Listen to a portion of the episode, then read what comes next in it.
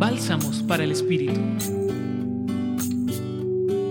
En el Evangelio de hoy me llama la atención ese versículo. Fueron y subieron a la barca, pero aquella noche no pescaron nada. Una noche de trabajo intenso que termina en fracaso. Los discípulos, además de estar en desolación por la muerte de su Maestro Jesús, se enfrentan con la tristeza que viene del fracaso de la vida cotidiana.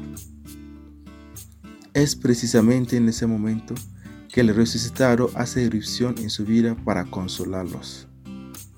Así, del fracaso surgió una nueva vida con Cristo. Al igual que los discípulos, a veces pasamos días y noches de trabajo intenso y terminamos con el fracaso, la tristeza y la desesperación.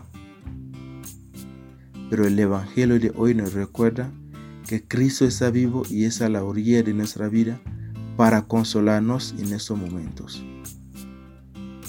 Cuando llegan las tormentas y los fracasos de la vida, ¿te dejas consolar por Cristo?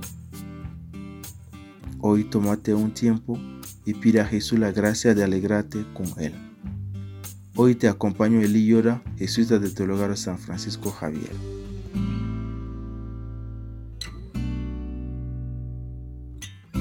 Escucha los bálsamos cada día entrando a la página web del Centro Pastoral y a javerianestereo.com.